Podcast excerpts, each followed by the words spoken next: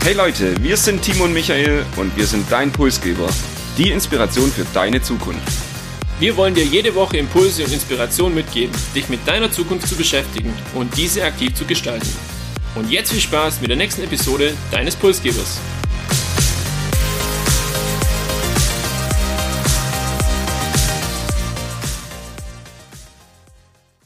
Heute starten wir mal etwas anders. Drei schnelle Fragen an dich, Michael. Wie bezahlst du meistens an der Supermarktkasse? Seit zwei Jahren eher mit Karte, davor wahrscheinlich meistens bar. Und machst du dein Online-Banking auf dem Smartphone oder eher am Computer? Smartphone. Und wie lange ist es her, dass du Kontoauszüge vielleicht noch am Automat rausgelassen hast? Keine Ahnung, aber wahrscheinlich noch gar nicht so lange, vielleicht fünf bis zehn Jahre. Perfekt, vielen Dank für die drei schnellen Antworten. Die nächste Frage stelle ich mir erstmal selber. Und zwar, warum haben wir das Thema heute für euch mit dabei? Warum haben wir eine Episode da dazu gemacht? Und worum geht's denn heute überhaupt? Warum lohnt sich auch die nächsten 15 Minuten für euch und definitiv auch dran zu bleiben? Es geht heute um das Thema Geld, um Bezahlen, auch um digitales Bezahlen. Und wir finden es wichtig, weil es betrifft jeden von uns und auch von euch. Und es verändert sich auch ständig. Und wir wollen uns heute auch der Frage nähern, hat Bargeld im digitalen Zeitalter überhaupt noch eine Überlebenschance? Und zudem werfen wir einen Blick in die Zukunft des Bezahlens, schauen uns auch neue Anwendungen und innovative Produkte an, die bald auch vielleicht für uns im Alltag relevant sein könnten. Die ersten drei Fragen gingen heute an mich. Die nächsten zwei, Timo, die gehören dir und du darfst auch ausführlicher darauf antworten, als ich das vielleicht getan habe. Bist du eher so der Bargeldtyp oder auch der Kreditkartenzahler? Und hast du eigentlich schon mal mit dem Smartphone bezahlt? Also zu deiner ersten Frage, ich bin bekannt dafür, dass ich A, wenig oder gar kein Bargeld im Geldbeutel habe. Von dem her bin ich eher der Kreditkartenzahler. Ich zahle tatsächlich auch kleine Beträge im Supermarkt oder wenn ich auch mal so kurz einkaufen gehe, immer mit der Karte. Und Bargeld habe ich tatsächlich nur noch dabei, wenn ich abends weggehe oder auch mal vielleicht, um kurz einen kleinen Freundschaftsdienst zu begleichen. Und wie sieht's mit dem Smartphone aus? Hast du damit schon mal bezahlt? Also wirklich bezahlt habe ich noch nicht damit. Ich nutze PayPal und PayPal hat ja auch hier eine ähm, Funktion, wo ich über einen QR-Code teilweise zahlen kann. Das habe ich schon gemacht, aber jetzt nicht über irgendwelche Bezahldienste, die ich dann regelmäßig mit dem Handy eben nutzen würde. Danke dir. Und wir wollen ja heute über digitales Bezahlen sprechen. Der ein oder andere von euch denkt sich vielleicht, okay, eigentlich haben die zwei sich auf die Fahnen geschrieben, über Zukunft zu reden. Was ist jetzt an digitalen Zahlen so spektakulär? Werfen wir einen Blick in die Vergangenheit, so zehn Jahre zurück, dann haben wir wahrscheinlich wirklich noch Überweisungen auf der Bank selbst getätigt, haben Kontoauszüge noch auf dem Papier in der Bank abgeholt. Also hat sich da die letzten zehn Jahre doch einiges getan und es lohnt sich vielleicht, bevor wir über die Zukunft sprechen, erstmal einen Blick in die Vergangenheit zu werfen. Und Timo, wirst du uns vielleicht uns und unseren Zuhörer vielleicht da mal eine kurze Zusammenfassung geben. Sehr gerne. Und ähm, es ging ja nicht direkt mit Bargeld los, sondern da gab es noch ein paar Steps davor. Und die schauen wir uns jetzt mal kurz an. Alles hat eigentlich so vor vielen, vielen hundert Jahren damit begonnen, dass Leute Tausch, ähm, Gegenstände getauscht haben. Beispielsweise hat man Beeren gegen Kartoffeln getauscht oder eben auch die Arbeitszeit gegen Essen. Also unterschiedliche materialistische Dinge wurden einfach getauscht und später hat man dann, so das war so die erste Währung, kann man sagen, Muscheln als Währung verwendet. Irgendwann kam dann das Bargeld, zuerst Münzen, die wurden geprägt und dann auch später eben Papiergeld gedruckt. Und bereits im Jahr 1950 wurde das Ganze dann ein bisschen digital und zwar Diners Club hat damals in den USA die erste Karte oder die erste Kartenzahlung auch ermöglicht. Und wer Diners Club kennt, die gibt's auch heute noch. Also die haben das wirklich sehr, sehr lange ausgehalten. Und weiterer wichtiger oder cooler Fun Fact, wie ich finde, im Jahr 1997 konnte man einen Coca-Cola-Automaten mit einer Text-Message über das Telefon dann auch bezahlen. Also das war so ein erster Schritt auch für das Thema mobiles Bezahlen und ich finde es ganz cool und eine witzige Idee letztendlich auch. Ja, und im 20. Jahrhundert mit der Entwicklung des Internets kam natürlich auch ein paar Jahre später das Online-Banking, das wir heute wahrscheinlich alle noch nutzen. Heute sehen wir das digitale Bezahlen irgendwo als Standard auch an, aber wie ist es in Deutschland wirklich? Also ist es Standard oder nutzen wir eher noch das Thema Bargeld? Wie steht's um das Thema digitales Bezahlen in Deutschland. Und da haben wir ein paar Fakten dabei und die wollen wir uns jetzt genauer anschauen. Und die erste Aussage, die Deutschen lieben ihr Bargeld und sehen darin Freiheit, stimmt es wirklich? Dazu habe ich die Mastercard-Studie rausgesucht und demnach ist es so, dass 61 Prozent der Deutschen im Handel kontaktlos, also mit Karte oder Smartphone bezahlen. Davon 21 Prozent, also jeder fünfte, sogar ausschließlich kontaktlos, also im Einzelhandel, im Supermarkt eben nicht mehr bar bezahlt. An der These, dass die Deutschen ihr Bargeld lieben, ist aber definitiv was dran. Und das zeigt sich vor allem, wenn man das mit Skandinavien vergleicht.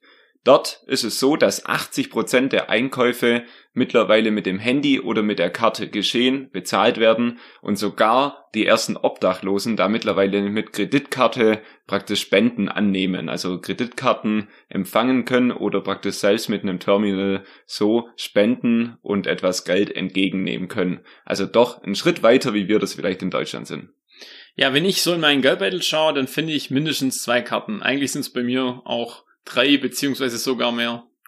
Auch da ist es so, dass es wahrscheinlich nicht nur dir so geht. Zumindest zeigen das die Zahlen. In Deutschland sind aktuell mehr als 130 Millionen Karten mit Zahlungsfunktion aktiv.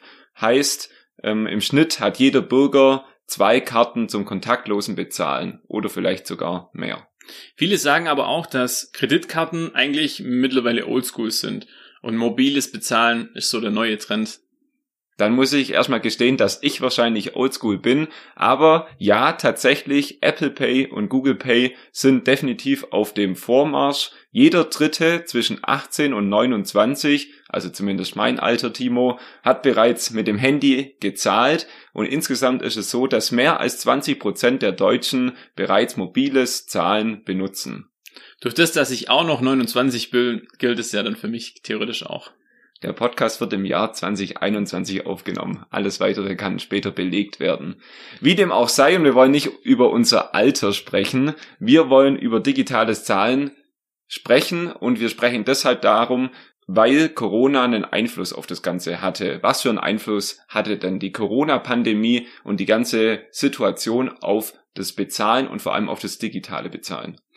Das Thema kontaktloses Bezahlen, das war vor allem hier ein Treiber und zwar aus dem einfachen Grund, das Thema Hygiene irgendwo auch abzudecken. Klar, die Corona-Pandemie, wir hatten so in der Vergangenheit noch keine Pandemie und die hat die Leute verunsichert und anfangs ging man ja davon aus, dass auch dieses Virus auf Oberflächen haftet und das war natürlich eben auch im Bereich Bargeld dann so ein Thema und man hat sich hier mit der Nutzung von digitale Bezahlmöglichkeiten auch geholfen. Da gibt's eine sehr schöne Bitkom-Studie, die das Ganze bestätigt.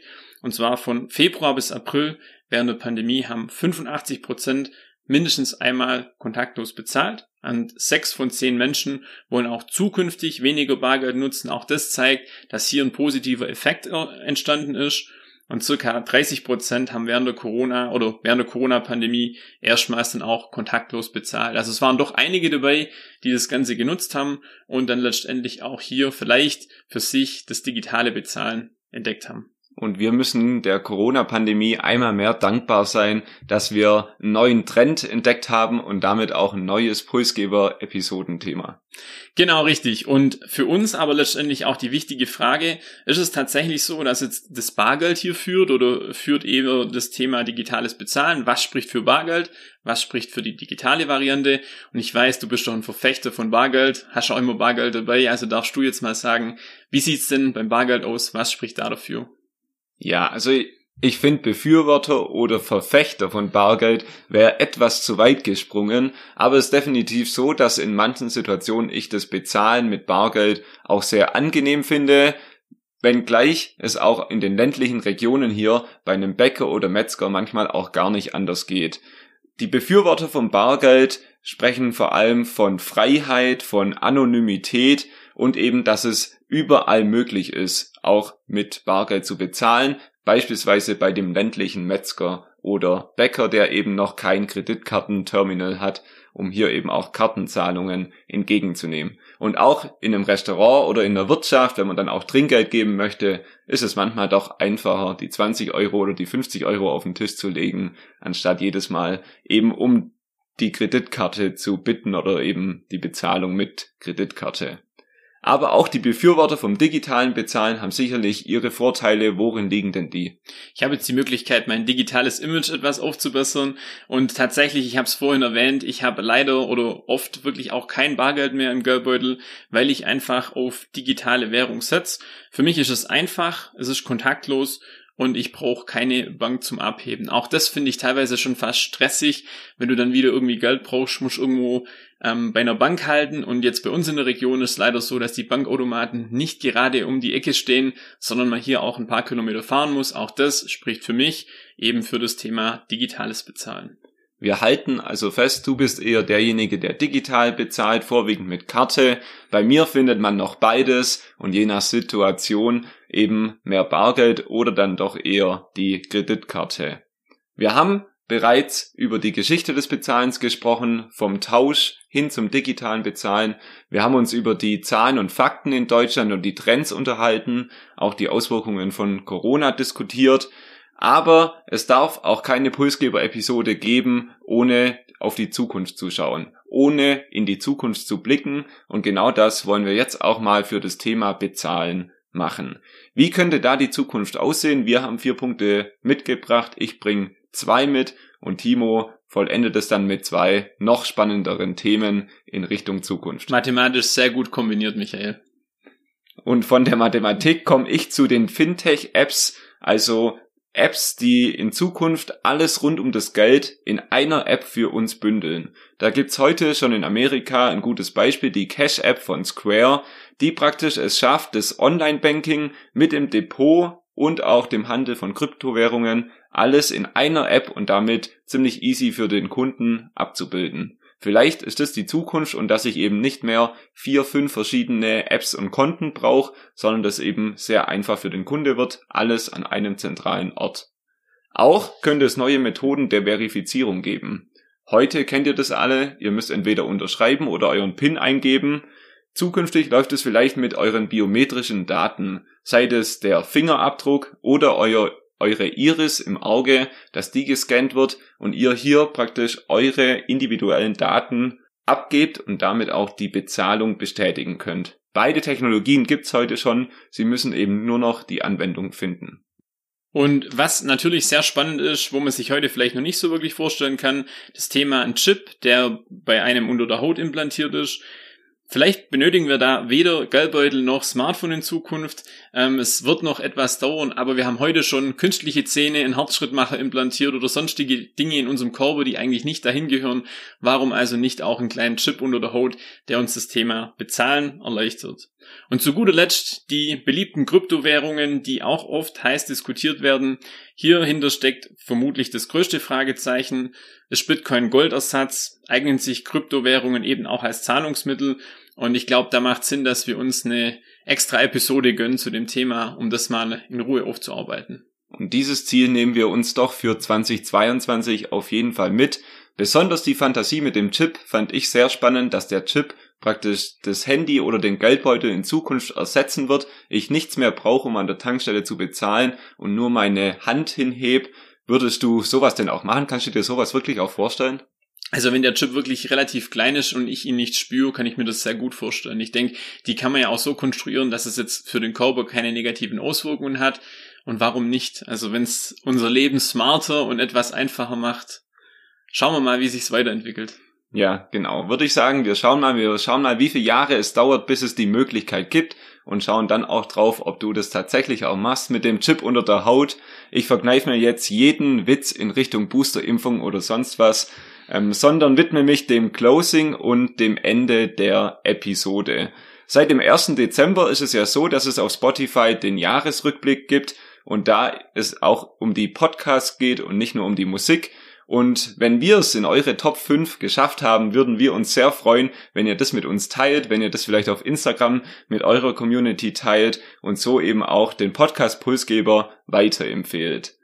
Nicht nur Spotify macht einen Jahresrückblick, auch beim Pulsgeber wird es einen Jahresrückblick geben. Wir werden ein kleines Weihnachtsspecial machen, um das Jahr, das erste Jahr Pulsgeber abzurunden. Schickt uns dazu gerne eure Fragen, egal ob persönlich an mich oder Timo, ob über den Podcast oder die Themen. Schickt uns auch eure vielleicht Pulsgeber Highlights und Lowlights oder Pulsgeber Momente aus dem Jahr 2021. Wir bringen das alles in die Episode und machen da eine coole ein Jahr Pulsgeber-Episode dazu zum Abschluss. Wir wünschen euch zu guter Letzt eine finanzstarke Woche und viel Spaß, wenn ihr bei eurem nächsten Einkauf entweder mit dem Smartphone, mit dem Chip oder vielleicht doch mit dem 10-Euro-Schein bezahlt. Bleibt gesund.